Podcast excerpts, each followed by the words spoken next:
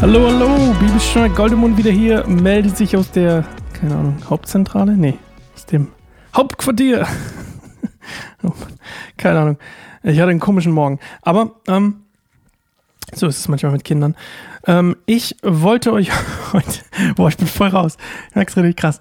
Bin richtig am, äh, am Rudern hier, sagt man, glaube ich, ne? am Rudern. Wir lesen heute Hiob 38. Gott redet das erste Mal, Gottes erste Rede. Und, ähm, das ist ziemlich cool, die reden hier von Gott in, in, in dem Buch Hiob. Das sind nämlich die längsten Reden Gottes in der Bibel. Es gibt keine einzige Bibelstelle oder kein, einzige, kein einziges Buch in der Bibel, in der Gott mehr und länger am Stück spricht als in Hiob. Und, ähm, oh, jetzt werde ich auch noch angerufen. Nee, da habe ich jetzt keine Zeit für, Freunde. Da habe ich jetzt keine Zeit. Ähm, muss ich mal hier die ablehnen. So, zack. Okay. Also, es gibt keine einzige Stelle, in der Bibel, wo Gott länger spricht, wo Gott mehr Worte hintereinander an, an, aneinander reiht. Und ähm, es übertrifft auch alles, was Gott jemals über die Schöpfung gesagt hat. Das ist genau hier in diesen beiden Reden von Gott ähm, in, de, in den nächsten Kapiteln. Und ähm, deswegen umso schöner, dass wir das jetzt gemeinsam hören können, ähm, wie Gott Hiob mit ungefähr 70 Fragen löchert und äh, Hiob davon keine einzige beantworten kann. Ähm, denn Gott geht es hier eigentlich nur darum, dass er zeigt, dass er quasi der Schöpfer ähm, der, der, des ganzen, des Weltraums, des Himmels, der Erde, alles Mögliche, der Tiere ist. Und ähm, er will damit Hiob eigentlich nur sagen, hey Hiob, Mensch, das ist blöd, dass du mich anklagst. Er geht gar nicht übrigens auf die Anklage ein und auch nicht darum, warum Hiob leiden musste. Das wird gar nicht erwähnt. Ähm, es gibt auch keine Begründung für Hiob. Alles, was Gott macht, ist Hiob zu zeigen, dass er ein Mensch ist und Gott ist Gott. Und ähm, dass er der, seriö der seriöse, genau, der äh, souveräne Schöpfer des Universums ist und ähm, alles in seiner Hand hält und dass ein Mensch, dass er einem Menschen keine Erläuterung schuldig ist. So, jetzt hören wir aber rein. Bis gleich. Da antwortete der Herr Hiob aus dem Sturm. Wer ist es, der Gottes weisen Plan mit Worten ohne Verstand verdunkelt? Tritt vor mich hin wie ein Mann. Ich will dir Fragen stellen und du sollst mich belehren. Wo warst du, als ich die Grundfesten der Erde legte? Sag es mir, sofern du Bescheid weißt. Weißt du, Wäre Maße festgelegt oder wer das Maßband über ihr ausspannte? Worauf sind ihre Stützpfeiler eingesenkt und wer hat ihren Eckstein gelegt, als die Morgensterne miteinander sangen und alle Engel vor Freude jubelten? Wer hat das Meer mit Toren verschlossen, als es hervorbrach aus dem Schoß der Erde?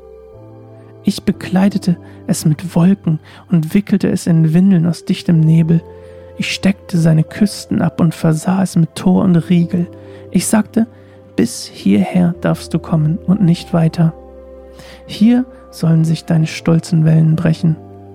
Hast du jemals in deinem Leben den Morgen herbeigerufen oder der Morgenröte befohlen, sich im Osten zu zeigen, damit ihr Glanz die Enden der Erde erfasst und die Gottlosen verscheucht? Dann tritt die Gestalt der Erde deutlich hervor und alles zeigt sich rot gefärbt. Dieses Licht wird dem Gottlosen entzogen und sein Arm, den er zum Schlag erhoben hat, wird zerbrochen. Bist du bis zu den Quellen vorgedrungen, aus denen die Meere entspringen? Hast du beim Spaziergehen die Urflut durchquert? Haben sich die Tore des Totenreichs vor dir geöffnet? Und hast du das Tor des Todesschattens gesehen? Hast du den Überblick über die ganze Weite der Erde?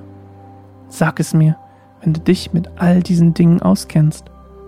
Wo ist der Weg zur Wohnung des Lichts und an welchem Ort hält sich die Dunkelheit auf?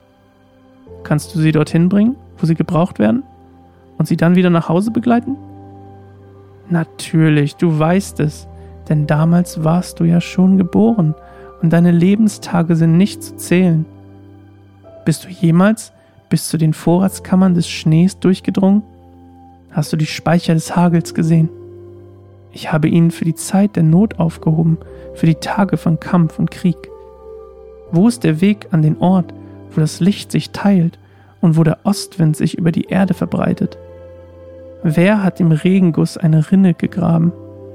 Wer hat Blitz und Donnerknall einen Weg gebahnt, um es auf das menschenleere Land regnen zu lassen, auf die Steppe, der sich kein Mensch auffällt, damit die Wüste und das trockene Land zu einem Boden werden, auf dem frisches Gras wächst? Hat der Regen einen Vater? Wer macht die Tautropfen? Aus wessen Schoß kommt das Eis hervor? Und den Raureif des Himmels, wer bringt ihn zur Welt? Das Wasser wird hart wie Stein und die Oberfläche der Flut gefriert. Kannst du die Bänder des Siebengestirns knüpfen? Öffnest du die Fesseln des Orion? Kannst du die Hyaden zum richtigen Zeitpunkt hervortreten lassen und den großen Bären zu seinen Jungen führen? Kennst du die Gesetze des Universums? Legst du fest, welche Auswirkungen sie auf die Erde haben? Kannst du deine Stimme bis zu den Wolken dringen lassen und einen Regenschauer auf dich herabrufen? Kannst du Blitze aussenden, sodass sie dahin eilen und zu dir sagen, hier sind wir? Wer legte Weisheit ins Verborgene und gab dem Hahn Einsicht? Wer ist so weise, dass er die Schichtwolken zählen kann? Wer kann die Schleusen des Himmels öffnen, wenn der Staub fest und hart wird und die Erdschollen aneinander kleben? Kannst du für eine Löwin auf Beute zugehen und den Hunger der jungen Löwen stillen, wenn sie in ihrem Unterschlupf kauern und im Dickicht auf der Lauer liegen? Wer gibt dem Raben das Futter, wenn seine Jungen zu Gott schreien und ohne Nahrung umherirren? Alright. Ich, ich finde, es ist ein sehr schönes Kapitel. Ähm, ich finde sowieso, habe ich glaube schon mal erzählt, ne? das ganze Buch Hiob ist einfach unglaublich schön. Also ästhetisch. Und ähm, ich wollte erst Luther lesen. Ich habe tatsächlich erst drüber nachgedacht, mit euch Luther zu lesen, mal zur Abwechslung.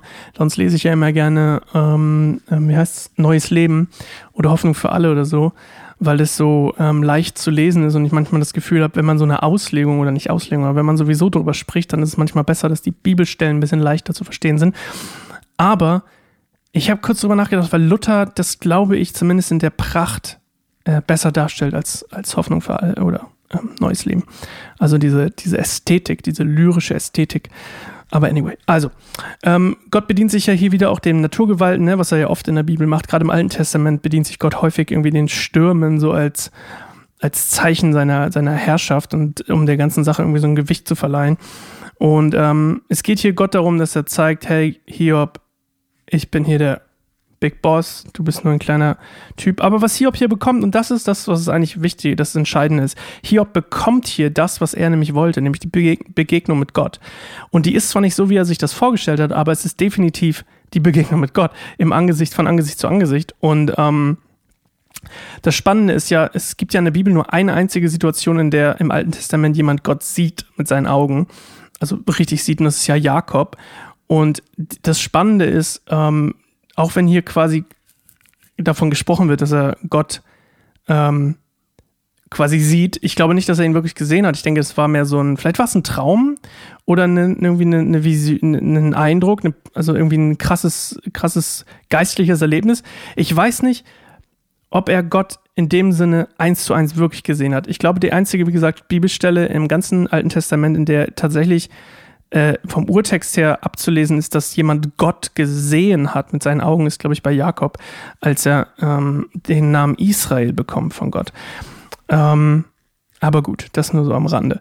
Und ähm, ja, Gott geht hier gar nicht auf das Leid ein. Das ist eigentlich schade, weil es wäre eigentlich spannend, spannend gewesen. Ich meine, auf der einen Seite haben wir ja schon die Antwort bekommen oder viele Antworten bekommen, warum es so passiert ist, wie es passieren musste, aber eben nicht die von Gott. Und das wäre halt echt eigentlich cool gewesen, wenn ähm, er darauf geantwortet hätte. Aber es hätte auch so ein bisschen wieder dieses ähm, Hiob wollte es und deswegen macht Gott es. Und manchmal, vielleicht ist Gott manchmal ein bisschen trotzig. Oder die Lektion dahinter ist natürlich auch, und das wird es wahrscheinlich auch sein, dass Gott ihm keine Rechenschaft schuldig ist, weil er will, dass äh, Hiob ihn anbetet und ihn preist, auch wenn es nicht unbedingt ähm, den Umständen entsprechend wäre. Ich glaube, das ist auch was, was wir aus Hiob lernen können, ist, dass Gott sich wünscht, dass wir ähm, in Lobpreis, es muss nicht Musik sein, es kann auch Gebet oder einfach eine stille Zeit oder was auch immer sein, dass Gott möchte, dass wir mit einem ehrfürchtigen Herzen, einem ehrfürchtigen Verstand und ehrfürchtigen, ähm, einer ehrfürchtigen Haltung, das ist das Wort, was ich gesucht habe, ähm, ihm gegenübertreten, auch wenn unsere Umstände quasi was anderes sprechen. Und ich habe gestern, gestern hat mir jemand geschrieben oder ich habe gestern jemand hat mir eine E-Mail geschrieben und dann ist mir sofort, da muss ich mal kurz raussuchen, da, da ging es auch um, um Leid Und ähm, da ist mir aufgefallen, als ich darauf geantwortet habe, ist mir gleich in dieser eine Bibelstelle, 2. Korinther 4, Vers 8 und 9, die Schwierigkeiten bedrängen uns von allen Seiten und doch werden wir nicht von ihnen überwältigt. Wir sind oft ratlos, aber wir verzweifeln nicht. Von Menschen werden wir verfolgt, aber bei Gott finden wir Zuflucht. Wir werden zu Boden geschlagen, aber wir kommen dabei nicht um. Und dann geht es noch weiter, dass wir wieder aufstehen. Und ähm, alles äh, quasi um Jesu willen, damit wir quasi sein Wort weitergeben und das quasi standhaft äh, weitergeben. Und das geht so ein bisschen darum. Und ich glaube, dass Gott sich das teilweise von uns in, in, in ich finde es hier auch sehr lyrisch, aber dass ich Gott, dass Gott möchte, dass wir so leben, wie er es uns, dass wir so leben, dass wir glauben, dass das, was er uns versprochen hat, auch so ist. Nämlich zum Beispiel ähm, mein Lieblingsbeispiel mit Versorgung ähm, ich habe mich immer als den Versorger gesehen und mich da unter Druck gesetzt, dass ich der Versorger über mein Leben bin und ich hab, musste lernen, dass Gott der Versorger über mein Leben ist. Und was das aber gemacht hat, es hat mir Freiheit gegeben und es fühlt sich aber nicht immer so an, als wenn Gott unbedingt der Versorger meines Lebens ist, so wie ich das möchte. Das heißt nicht, dass er nicht immer der Versorger über mein Leben war oder mich nicht immer treu versorgt hat. Nur der Punkt ist, es sieht vielleicht nicht immer so aus, wie ich mir das vorstelle, wie ich das wünsche. Und ähm, dann ist es, muss ich, ich glaube, was Gott von mir möchte, ist, dass ich trotzdem, und das ist vielleicht auch die Essenz vom Glauben, ist nämlich so ein Vertrauen. Gott möchte, dass ich darauf vertraue, dass er mir das versprochen hat. Und dass ich nicht wissen muss, wie das aussehen muss, sondern er weiß schon, wie es für mich am besten ist und wie es für mich aussehen soll. Wo ich lernen soll, wo ich Lektionen erteilt bekommen muss, wo ich durch Leid durchgehen muss. Und ich glaube, es sind alles Sachen, die Gott weiß, was gut für mich ist, weil ich glaube, Gott sieht das Leben als ein eine Geschichte und nicht irgendwie in Jahre aufgeteilt oder in Stunden oder in Tage, sondern ich glaube, dass er am Ende von uns möchte, dass wir in einer unfassbar tiefen Beziehung mit ihm stehen, ähm, mit dem Heiligen Geist leben, intuitiv mit ihm leben und ähm, von ihm hören, uns von ihm leiten lassen. Und diese ganzen Sachen erfordern manchmal, glaube ich, dass wir durch Leid gehen und dass wir nicht, so wie Hiob, dann sagen, ja, aber ich bin doch gerecht und äh, Gott, äh, das ist voll ungerecht, dass du das machst, sondern dass wir einfach standhaft sind. Und ich mag diese eine Stelle am liebsten von dem ganzen, äh, von dem ganzen Kapitel hier ist, wenn er von den stolzen Wellen spricht. Ich bin mir gar nicht mehr ganz sicher, ob das bei Neues, Neu, Neues Leben auch stolze Wellen waren, aber bei Luther sind es definitiv die stolzen Wellen. Und ähm, das ist ein Bild dafür, und das finde ich so wunderbar daran, das Bild dafür, dass diese stolzen Wellen er spricht ja davon, dass die quasi an der Küste zer zerschlagen und ähm, er ihnen quasi an der Küste eine Grenze gesetzt hat. Und genau das macht Gott hier bei Hiob auch. Das ist genau dieser gemeinsame, der, der, das, was Gott hier tut, warum Gott ihm erscheint. Er erscheint ihm als Grenze, als Küste sozusagen, um diese Wellen, die immer wieder, diese stolzen Wellen, die, die über das Land bersten wollen, äh, Einheit geboten werden. Und das ist wunderbar, dass das äh, gleich so ein, so ein wunderbares äh, Bild hier bekommt. Wir hören uns morgen wieder, Mann. Ich bin ganz schön lang heute. I'm sorry, aber es ist einfach ein schönes Kapitel. Da lohnt es sich mal ein bisschen länger dran zu bleiben. Okay, und es ist ein langes Kapitel. Ähm, wir hören uns morgen wieder. Neue Folge, neues Glück. Ich freue mich auf dich und äh, freue mich auf mich. Bis morgen. Ciao.